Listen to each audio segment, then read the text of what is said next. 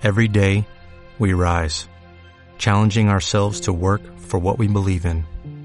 At U.S. Border Patrol, protecting our borders is more than a job, it's a calling. Agents answer the call, working together to keep our country and communities safe. If you're ready for a new mission, join U.S. Border Patrol and go beyond. Learn more at cbp.gov/careers. ¿Todavía no tienes ID de cuenta viente? No. Oh, no. No. Not yet, yet, yet. Consíguelo en martadebaile.com. Martadebaile.com. Y sé parte de nuestra comunidad de cuentavientes. Marta de Baile 2022. Estamos de regreso. Y estamos donde estés.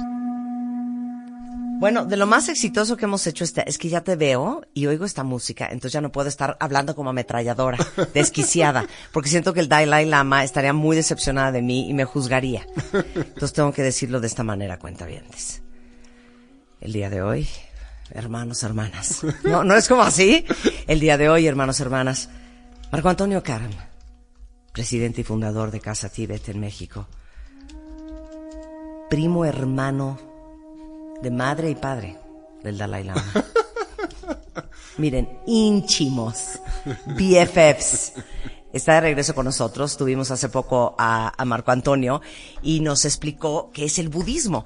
Y quedaste contratado para regresar a explicarnos quién es esta figura que ustedes llaman su santidad del Dalai Lama, porque estamos de acuerdo que todos sabemos que existe el Dalai Lama, alguna vez alguien ha visto una foto del Dalai Lama, se habla mucho del Dalai Lama, pero ¿quién es el Dalai Lama para ustedes? ¿Qué significa? ¿Qué representa? ¿Y por qué lo llaman su santidad? Bienvenido de regreso.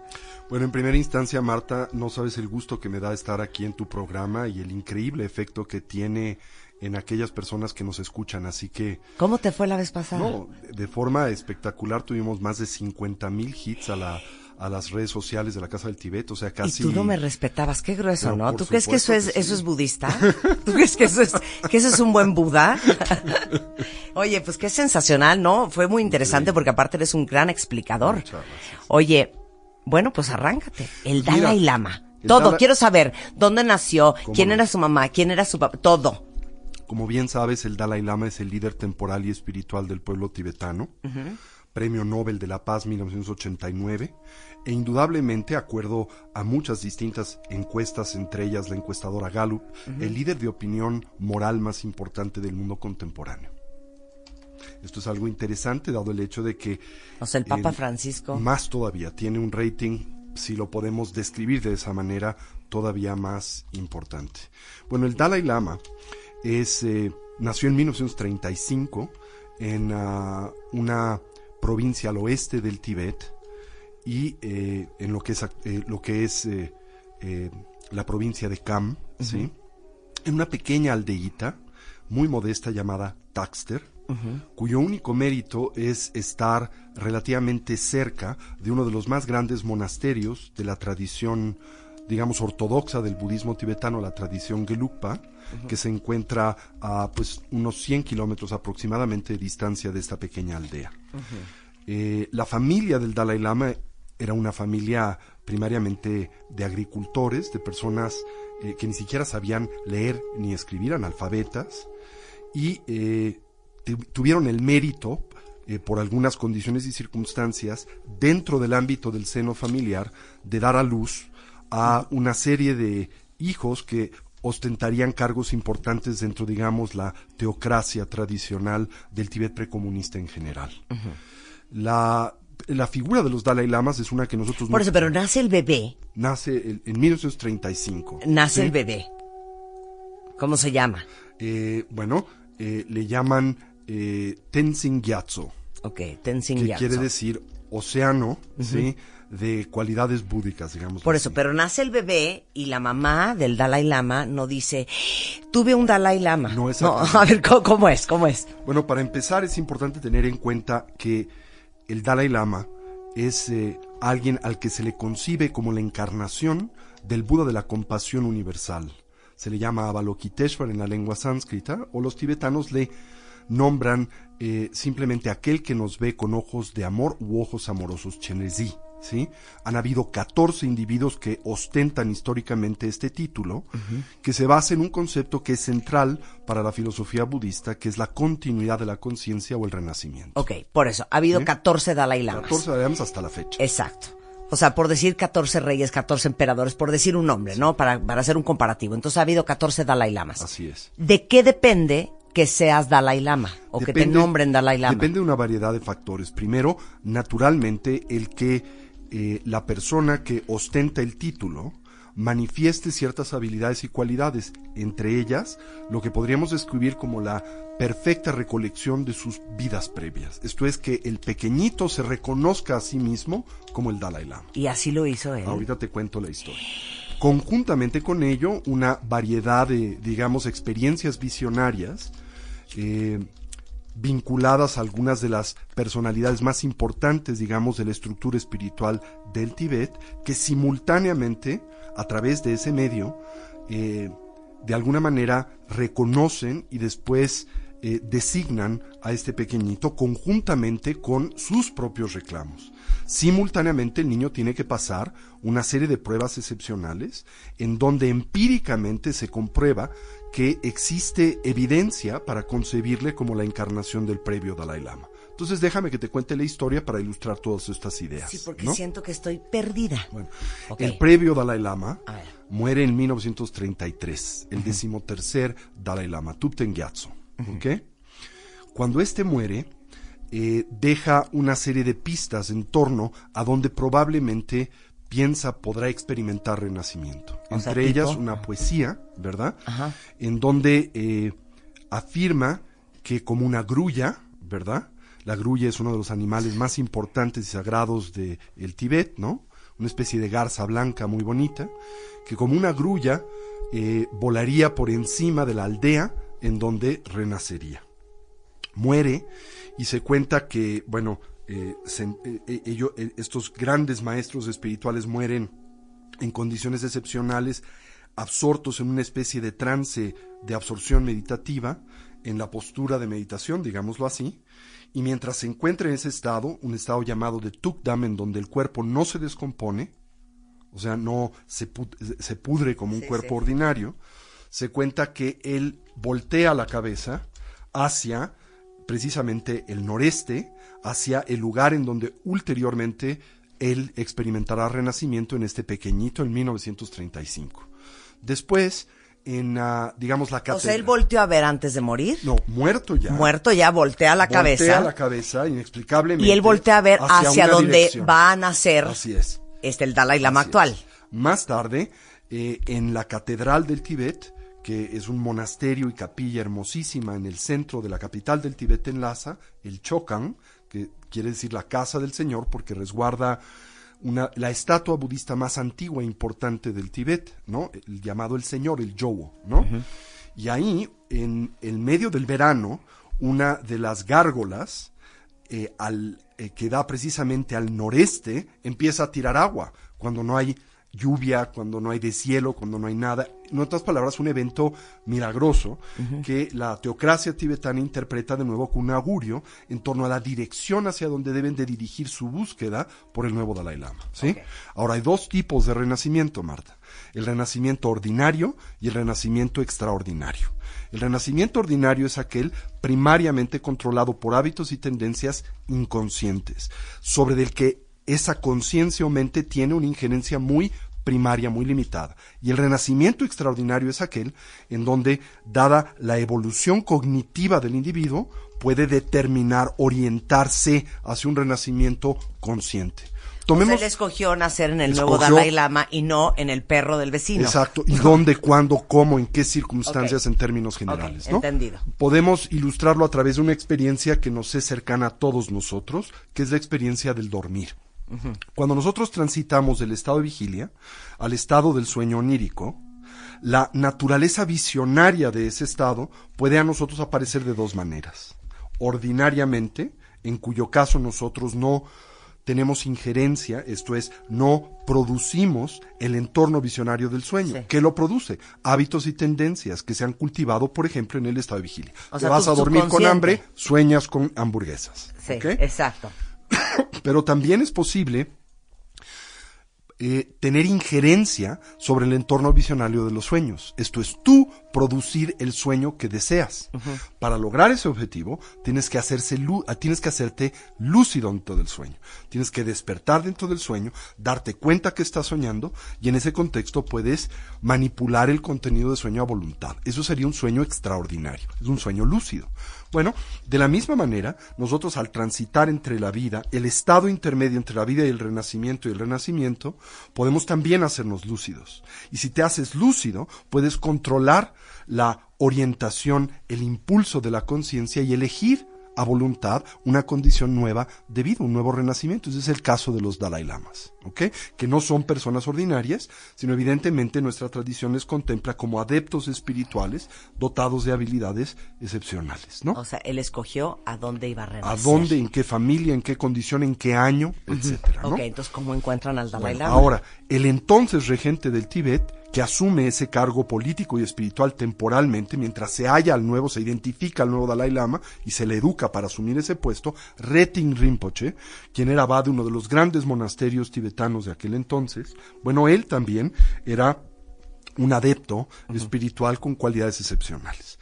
Entonces, eh, a través de una serie de experiencias visionarias, y una serie de peregrinajes a los lugares, a los lugares sagrados del Tíbet, particularmente una montaña llamado, una montaña que se llama Latso, es una montaña que da un lago glacial, transparente, hermosísimo, yo he estado ahí un par de veces en mi vida, ¿no? Ahí se piensa, acorde a la cultura tibetana, que reside, digamos, el espíritu del pueblo tibetano. Y eh, en este entorno se manifiesta una especie de deidad protectora, se llama Pelden Lamo. ¿No? Muy vinculada precisamente a la figura y historia de este linaje, el de los Dalai Lamas. Retin Rinpoche asciende, como es costumbre, a esa montaña para tener esta vista de este lago glacial, eh, para su diálogo interior, para, digamos, eh, su conciencia ordinaria, y en este estado exaltado de atención tiene una experiencia visionaria eh, vinculada a esta deidad protectora del Tíbet Pelden Lamo, y vislumbra en el lago una casita, con techos de turquesa, vi- divisa al mismo tiempo una serie de letras que emergen del lago, que corresponden a la provincia y la aldea en donde renacerá el pequeño Dalai Lama, y vislumbra a la figura del Buda de la compasión ilimitada, quien le indica que un pequeñito niño va a renacer ahí. ¿Y entonces? vuelve de vuelta a Lhasa. Y ahora, acorde a la tradicional cultura tibetana, al morir el Dalai Lama, pues se espera su retorno, dado el hecho de que los Dalai Lamas tienen un pacto con el pueblo tibetano, de servir, digamos, como su guía y protector.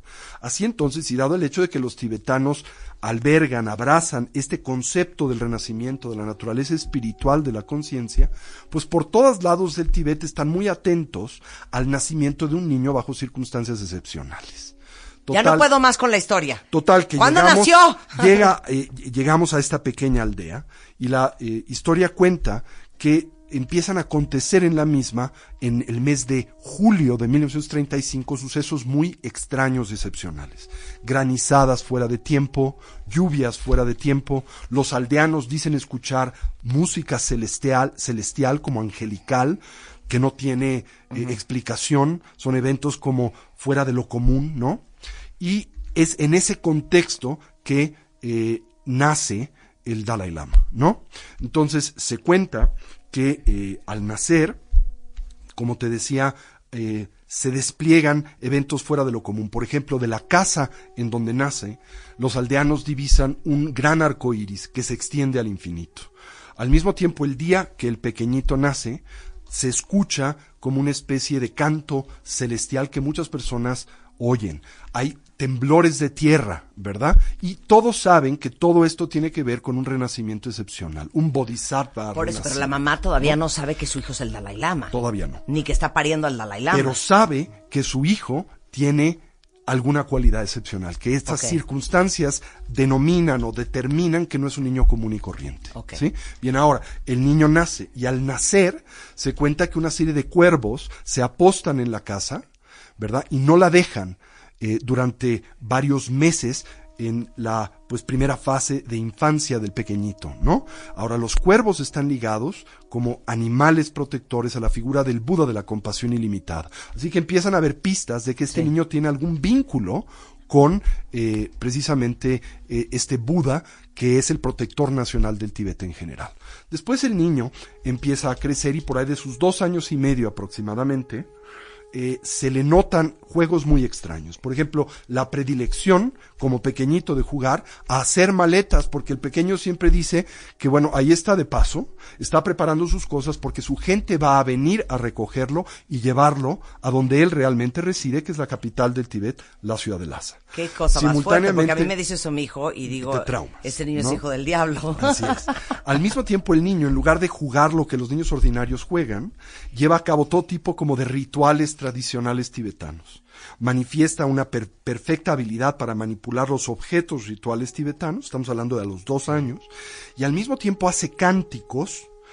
Pa- recuerda, esta es una familia agrícola, eh, que no saben leer ni escribir, son analfabetas, y el niño recita en estos juegos de pequeñito textos que están algo así como en latín, que es el Sí, idioma sí, sí, clásico sí. En perfecta dicción, con los cantos tradicionales tibetanos, y entonces los padres dicen, este niño es un lama encarnado excepcional, alguien especial. Y ¿no? entonces, ¿quién dice, oiga, señor, Total a mí que, me late que mi eh, hijo... empieza a correrse la voz de que ha renacido un niño con cualidades excepcionales en esta pequeña aldea, la aldea de Taxter, en Kham, en el noroeste del Tíbet. Y las noticias llegan hasta la capital del Tíbet, dado el hecho de que, bueno, el Estado tibetano, la teocracia tibetana tiene como sus oídos muy abiertos a noticias de esta naturaleza, porque están en pos de comenzar esta búsqueda excepcional por la nueva encarnación del líder temporal y espiritual del Tíbet. Total que mandan eh, a personas, a monjes y, funcionarios de eh, el gobierno tibetano a diferentes lugares donde reciben reportes de niños excepcionales. Y mandan a la aldea de Taxter primero a un funcionario de gobierno que había sido muy cercano al previo Dalai Lama. Y al mismo tiempo mandan a un eh, monje que había sido uno de los asistentes personales del previo Dalai Lama. Pero tienen que hacerlo en total anonimato dado el hecho de que, pues tratándose el Dalai Lama, del prestigio que acompaña ese cargo, las riquezas que le acompañan, pues si se corre la voz, pues todo el mundo va a querer presentar a su hijo como la nueva encarnación del Dalai Lama. Entonces van incógnitos a esta aldea y hacen un truco. El monje se viste de civil, el civil se viste de monje, ¿no? La tradición cuenta, y esto yo lo escuché directamente de este monje que encontró al Dalai Lama, que fue un amigo mío cercano en mi juventud, ¿no? Entonces lo tengo de primera persona la Sí. narrativa. Cuentan que el niñito, eh, dos días antes de que estos individuos lleguen, como si fueran peregrinos que estaban pasando Sí, sí, por la aldea, ¿no? Que el niño dice, en un par de días mi gente va a venir por mí. Le dice a sus padres, ¿no? Total que llegan estos individuos a la aldea, todo corresponde a las experiencias visionarias del regente del Tíbet. Las letras corresponden con la aldea y la provincia, ¿verdad? La casa donde recibe el Dalai Lama, totalmente distinta a aquellas de la comarca, porque tiene techos de, eh, pues, eh, eh, digamos, ¿cómo se llama? De tejas de verdes a la usanza china y no la tibetana, ¿no? Total que llegan al patio y el niño, pequeñito, tendría dos años y medio, tres años, los ve, ¿no?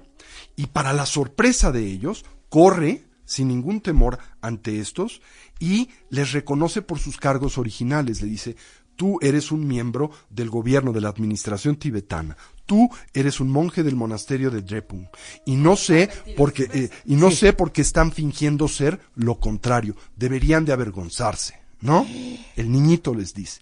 Luego lo reconoce de nombre, Marta. Les dice, tú eres tal persona, tú eres esta otra persona. Y luego al eh, eh, monje le jala un rosario que traía puesto y le dice, este es el rosario que yo te obsequié.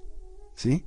Total que en ese momento estos funcionarios, estos emisarios del gobierno tibetano saben que este niño tiene una amplísima pro- posibilidad de ser el Dalai Lama. Pero no quieren revelar nada por diferentes razones. Entre ellas, este era un territorio que estaba en aquel entonces administrado por un señor de guerra musulmán, que evidentemente de enterarse que el próximo rey del Tíbet había nacido en esa aldea, lo iba a capturar, ¿no? Y pedir rescate por él. Entonces tienen que ser muy cuidadosos, regresan a Lhasa y dicen a los padres que volverán en algunos meses, porque tomaba tres meses el viaje entre esta aldea y la capital del Tíbet. Vuelven tres meses después para empezar pues a investigar más precisamente si el niño en efecto es la encarnación del previo Dalai Lama. Y lo hacen a, a través de la usanza tradicional tibetana. Traen una colección de objetos que le habían pertenecido al previo Dalai Lama, que había usado a lo largo de su vida, tanto rituales como personales, y eh, diluyen estos objetos con muchos similares de diferentes calidades. Por ejemplo, traen una campana ritual, la famosa el drilbu tibetano, ¿no? Una de oro, una de plata, la que usaba el previo Dalai Lama, otras cuatro o cinco más de diferentes tipos, unas más llamativas, Sí, otras par de menos la llamativas. así, ¿no? Entonces sientan al pequeñito, ¿no? Y le enseñan estas campanas y le piden, reconoce entre ellas alguna. ¿Cuál es la tuya? ¿Cuál es la tuya? Y el niño, sin chistar, reconoce la que era propia. Mira, Después mira quién está en la tele, mira quién está en la tele, voltea. Vital Signs, CNN, Ah, pues el Dalai. Lama, ahí está. Eso es un buen augurio, hablando. es un buen augurio. ¿eh? O sea, qué horror que Muy estemos hablando augurio. del Dalai Lama y aparezca en Eso CNN ahorita en la augurio. pantalla. Eso es algo muy especial, ¿no? Total que le hacen más de 30 pruebas de esta naturaleza. El niño no puede chistear en tan solo una. Tiene que ser perfecta recolección. Pero hay un problema, ¿no? Le muestran un bastón. eh, entre varios bastones, ¿no? El niño toma primero un bastón y entonces los emisarios dicen no, Ya se equivocó. se equivocó, este no era de... Y uno de los emisarios no dice, no, lo usó durante unas semanas, ¿no? Y el niño baja el bastón, como después de chistear, y toma el que había usado una buena parte de su vida. Y a través de todos estos medios, los emisarios concluyen que en efecto este pequeñito es la encarnación del previo Dalai Lama. Y se lo llevan. Se lo llevan, ahora en Espérame. la cultura tradicional Sí, sí, tibetana. o sea, ¿cómo así de señora? Bueno, es pues, un honor muchísimas gracias. El- contar dentro del seno de tu familia con la- una alta encarnación y evidentemente se llevan más tarde a la familia para que acompañen al niño eh, en su nuevo puesto y en esta nueva aventura vital que será la de Dalai Lama, ¿no? ¿Cómo lo preparan? Eso nos va a explicar Marco Antonio regresando del corte. Y oigan, y todas las preguntas que tengan en Twitter, en Facebook, sin vergüenza, mándenoslas y con mucho gusto le- le- les contestamos para que todos aprendamos más de quién es esta figura sagrada para los budistas, el Dalai Lama, en W Radio. Entra a wradio.com.mx. Checa más información de nuestros invitados, especialistas, contenidos y escucha nuestro podcast. Marta de Baile 2022. Estamos de regreso. Y estamos donde estés. Una cantidad de preguntas en redes sociales, cuentavientes, porque hoy estamos en clases intensivas de, Dada, de Dalai Lama y budismo. Está con nosotros Marco Antonio Karam, es presidente y fundador de la Casa Tibet en México. Y como el Dalai Lama es una figura muy importante de nuestra historia contemporánea, me parece importantísimo que sean budistas o no sean budistas, crean el budismo, entiendan el budismo o no lo entiendan, que entendamos la historia del el Dalai Lama, que es el número 14 en la historia del Tíbet, quién es, cómo lo escogieron. Les acabo de mandar unas fotos espectaculares del actual Dalai Lama, eh, Premio Nobel de la Paz, cuando era chiquito. Y nos quedamos en que eh, una vez que identifican después de una serie de pruebas fuertísimas que él es la reencarnación del Dalai Lama número 13 para convertirse en el número 14, se lo llevan de su familia a los tres años de edad.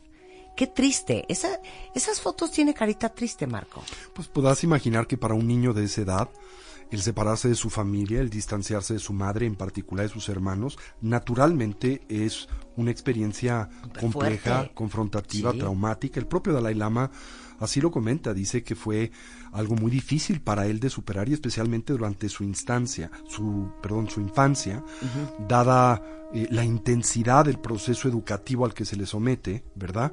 El no tener la oportunidad de jugar como un niño ordinario, de no convivir con sus hermanos en términos generales, fue algo muy difícil, aunque también evidentemente no es tan eh, extremo como se piensa, a la familia, el propio gobierno tibetano la traía, le eh, aportaba una casa muy cercana al Palacio del Potala, donde residía el Dalai Lama. La madre del Dalai Lama lo podía visitar eh, recurrentemente, aunque no vivía con él eh, todo el tiempo, ¿verdad? Pero, pero es un poco lo que hablamos siempre en este programa. Al final, cuando tú crees que el trabajo es el vehículo para pagar tarjetas de crédito y para pagar colegiaturas y para comer, pierdes todo el sentido más importante y más grande de la vida, que es entender, mucho más allá de la subsistencia vulgar, es cuál es tu misión en la vida, para qué veniste, cuáles tus, son tus grandes deseos, tus grandes sueños, tus grandes anhelos y el gran propósito por el cual tú estás en esta tierra y no alguien más. Y es un poco, me imagino, el proceso del Dalai Lama, Así de entender que su sí propósito de vida era mucho más grande Que él había nacido jugar. Para abrazar una responsabilidad que iba más allá de sí mismo. Claro. Entonces, a los 15 años ya es el Dalai Lama. Así es. ¿Qué significa eso? Bueno, el Dalai Lama es el líder temporal y espiritual del pueblo tibetano. Eso quiere decir que por Es un lado papa. era como una especie de papa, Sí. era por un lado el rey de Tibet, pero por otro lado también la cabeza principal, digamos, de las distintas escuelas del budismo tibetano.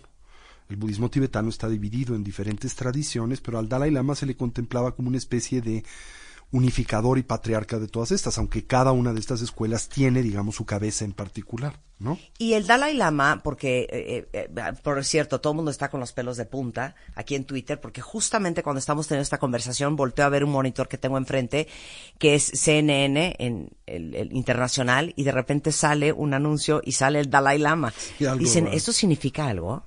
Pues una coincidencia, como una sincronía, ¿verdad? Algo excepcional. Siento que el Dalai Lama me quiere conocer. Que- muy probablemente. Siento que así es.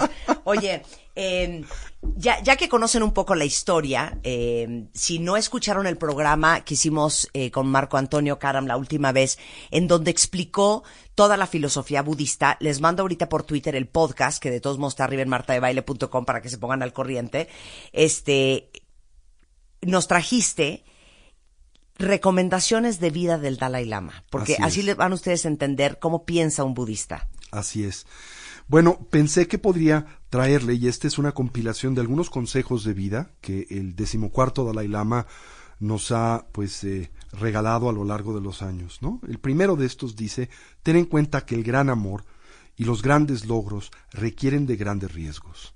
En otras palabras, que si nosotros queremos darle un sentido de profundidad y trascendencia a nuestras vidas, no podemos existir siempre intentando apostarle a lo seguro. Tenemos que tomar riesgos. Nunca eh, debes de esperar siempre caer en blandito, tener una especie de red de protección que garantice un resultado determinado en tu vida.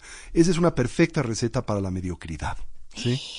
Concibe que puedes hacer cosas que no atisbas puedes llevar a cabo, que tienes capacidades que ni siquiera sospechas. Toma riesgos en tu vida, sarte de esa línea de de confort, de esa zona de confort en tu vida. Y dice el Dalai Lama, el gran amor y los grandes logros se encuentran precisamente en esa dimensión de la experiencia, no en lo que es cómodo, no en lo que es seguro, ¿verdad? Y no es lo que es fácil. y no en lo que es fácil. Dice también, cuando pierdas, y hay algo aquí muy No importante, puedo, tuitea. Ya cuando lo leí. pierdas, dice, no pierdas la lección. En otras palabras, a repetir. cuando pierdas, como mínimo, no pierdas la lección. Ahora dilo como cura budista. Cuando pierdas, no pierdas la lección. ¿No? ¿Qué quiere decir esto? Para empezar, ¿qué posibilidad exista, existe de que en el devenir de tu vida te topes, te veas expuesto a dificultades, problemas y a fracasos? Bueno, la realidad es que no hay posibilidad alguna, es certero. Vas a perder en algún momento en tu vida, ¿no?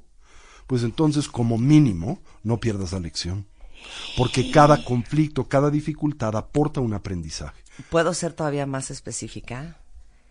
Perdiste tu relación de pareja, no pierdas la lección. Así es. Perdiste tu matrimonio, no pierdas la lección. Perdiste un dineral, no pierdas la lección. Perdiste una oportunidad de oro, no pierdas la lección. Acuérdate el famoso precepto. Perdiste tiempo, No no pierdas, pierdas, la lección. Sí. Eh, perdiste lo que te es valioso, no pierdas la lección. No lo repitas de nueva vez, ¿no? Como decía el gran Arnold Toynbee, el gran historiador inglés, decía que los pueblos que olvidan su historia están condenados a repetirla. Y los seres humanos que olvidamos nuestra historia estamos también condenados a ser incontrolablemente repetitivos, ¿no? Por eso dice el Dalai Lama, si pierdes y vas a perder, no pierdas la lección. Aprende de tus errores, ¿no?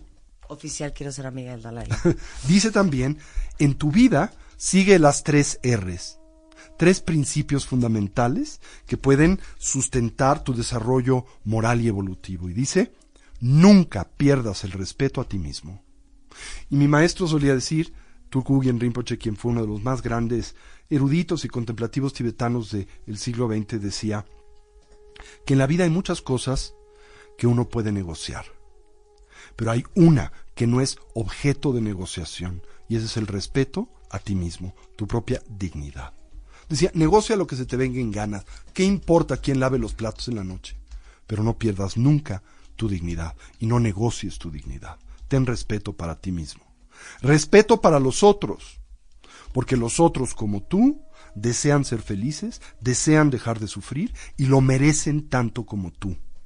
Y responsabilidad sobre todas tus acciones, porque todo lo que haces, piensas y dices, te guste o no, genera consecuencias de las que eres responsable. Eres el arquitecto de tu propia vida. El otro día mi hermano me dijo una cosa que me dejó traumatizada. Uno termina siendo víctima de sus propias acciones. Por supuesto. Y Ahora, sentimos, si, sentimos vives en que, piloto automático. Claro, y- pero sentimos, pero hay una sensación, cuentavientes, de que nos mandó esto la vida. O sea, nos llegó, o sea, nos pasó o no nos pasó, sin hacerte responsable de que todo lo que te pasa y no te pasa, está vinculado con tu desempeño vital. En otras palabras, nada viene de la nada. La nada solo produce nada. Los eventos de tu vida no son nada, son algo, vienen de algo, de algo con lo que tú tienes vínculo y relación. Dice también el Dalai Lama, recuerda que el no obtener lo que quieres en ocasiones representa un maravilloso golpe de suerte. O en otras palabras, el obtener todo lo que quieres puede ser una maldición. claro. Pero es como mucho de confía que lo que viene a ti es porque es lo que tienes que tener. y que es útil y que es un detonante de tu desarrollo Y personal. lo que no, no. Así es, ¿no? A- En otras palabras, confía en la vida. Es sabia en sí misma. Sí. Dice algo que me encanta. Aprende las reglas, así sabrás cómo romperlas apropiadamente. En otras palabras, no seas una persona rígida, ¿verdad? Si bien debes de seguir las reglas en términos generales, también, en ocasiones, debes de romperlas. ¿Me puedo brincar? Por favor. Por favor, a este el número 8. Se van a traumar. Me dieron ganas de llorar. Dice, pasa un poco de tiempo a solas todos los días. En otras palabras, ¿A qué cerciórate en qué cualquier hora? momento, aunque sean ¿A 10 qué minutos. hora? ¿En Si uno no coche? puede. Bueno, ¿quién de ustedes que son mamás no se pueden meter a hacer pipí? Porque empiezan. Ma, ma, ma, ma. O sea, ¿a qué es. horas va a estar uno sola? Así es. Fabrica el tiempo. Aunque te tengas que levantar una hora antes de lo común, antes de lo ordinario. En tu coche, que tienes que pasar. Yo ahorita me acabo de echar tres horas para llegar acá. Bueno, ¿qué quiere decir? Pase ese tiempo a solas. Apaga la radio. Deja de estar preocupado por lo que tienes alrededor. Apaga la radio jamás. jamás, Marco. Voltea tu atención Sí, hacia claro, ti mismo, claro. ¿no? Abre tus brazos al cambio, pero no te olvides de tus valores. ¿Sí? 12. Dice, una atmósfera de amor en tu casa es el cimiento para toda una vida. ¿Sí? Esto, es, esto es el fundamento de lo que es importante y trascendente en tu vida. El amor produce amor. La violencia genera violencia. Ese es un principio primario de la vida. Y el número 13 les va a doler en el alma. Este me encanta, dice, en discusiones con alguien querido, ocúpate tan solo de la situación actual, no saques a relucir el pasado. O como decía mi maestro, puedes ser histérico, pero no seas histórico. ¿No? O sea, si nos estamos peleando hoy porque llegaste tarde por mí, no hay permiso de, pues sí, pero el domingo no te estuve esperando yo. No, nadie está hablando del domingo. En diciembre de Nos encanta. 1932 tú Claro. dijiste... Y el día que ¿no? tú me dijiste que me ibas a acompañar a casa de mi mamá y no llegaste, a ver, ese día qué, ese día qué. No hagan de su vida una ensalada. Me gusta mucho esta, dice, una vez al año ve a algún lugar en el que nunca hayas estado antes, y diría yo, donde nadie te conozca. ¿Para qué? Para reinventarte. ¿Sí? En tu relación interpersonal, para reencontrarte, para renegociar el contrato de pareja, para renegociar la relación que tienes con el mundo y que tienes contigo mismo, para entender que la identidad que abrazas en tu vida es una mera fabricación mental. Siete. Este también les va a doler. Pero dilo bien, como budista inspirado. Cuando te hagas consciente de haber cometido un error, haz algo inmediatamente para corregirlo. Esto es, no te dilates porque tiende a crecer, a complicarse, a elaborarse, ¿no? Corrige las cosas cuando están en caliente. ¿Sí? O sea, nada sirve pedir perdón una semana después, cuando uno ya lloró como puerco. Y esta me encanta, dice. Recuerda que a veces el silencio es la mejor respuesta. Calladito te ves más bonito. Mi mamá lo decía de la siguiente manera. La mejor palabra es la que no se habla. Así es. ¿No? Está muy bonito lo que dice el Dalai Lama. Y es sentido común. A veces yo eh, afirmo que el budismo es la ciencia del sentido común, que es el menos común de los sentidos, por cierto, ¿no? Casa Tibet ah, está acá en la Ciudad de México. Así es, la Casa del Tibet es el centro cultural oficial de su santidad el Dalai Lama en la colonia Roma, la calle de Orizaba 93. Estamos a sus órdenes. ¿Pero qué va uno? ¿Da clases? La Casa del Tibet medita? es un centro cultural, es un, un centro educativo que tiene como mandato pues el difundir la rica herencia espiritual y cultural del pueblo tibetano. Tenemos un programa educativo excepcional, tenemos nuestro seminario de introducción a la teoría y práctica del budismo tibetano. Ah, eso está es padrísimo, cuenta bien, para los que quieren aprender. de ingreso para lo que es el programa formativo que se ofrece en la Casa del Tibet de México. Pueden entrar a nuestras redes sociales, Casa Tibet México, a nuestro Twitter, Casa Tibet México también, y bueno, pues a nuestra página web www.casatibet.org.mx. Algo bien interesante, porque lo acabo de leer ahorita de alguien en, en Facebook, eh, decía, yo soy católico, ¿puedo practicar el budismo? Y yo recuerdo muy bien que cuando tú viniste la primera vez dijiste, para nosotros el budismo no es una religión. No es una religión. No es una religión. Es una filosofía, es una forma de estar en el mundo centrada en una actitud de lucidez y sabiduría. Así que sí, por supuesto, cualquier individuo puede derivar beneficio de las herramientas contemplativas de autoanálisis propias de la tradición budista. Y, y pues, ¿qué más nos queda en el tintero?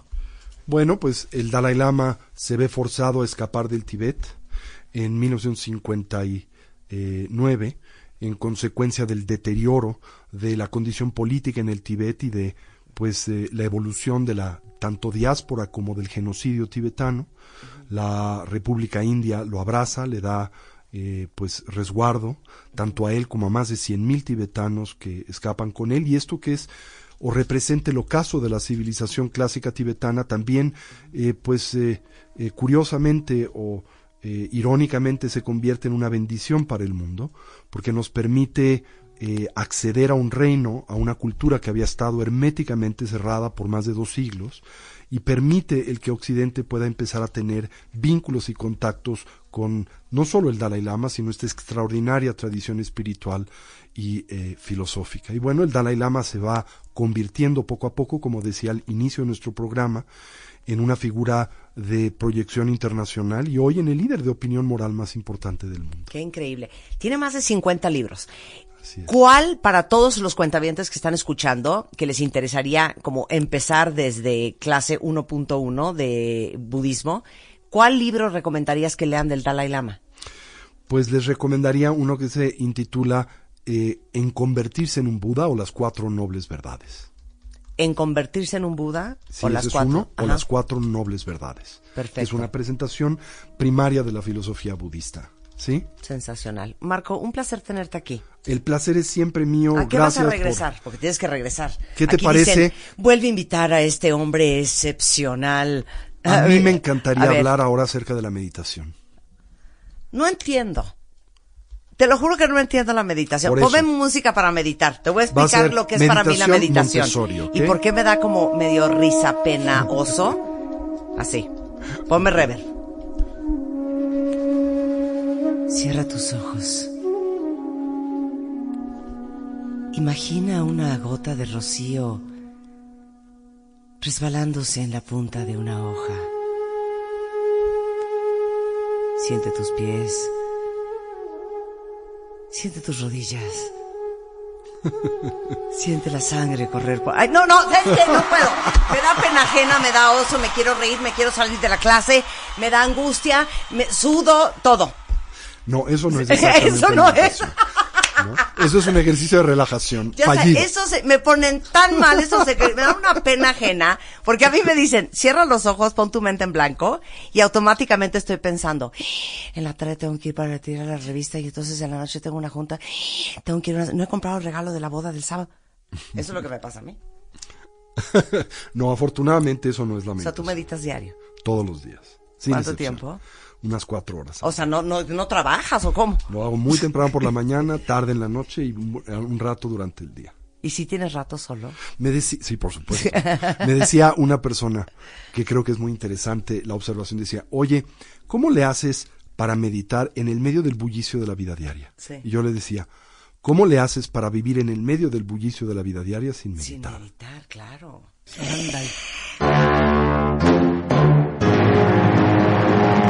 Muchas gracias, Tony.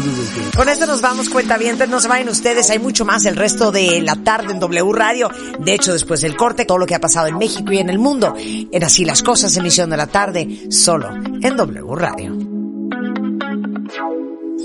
¿Todavía no tienes ID de cuenta viente? No.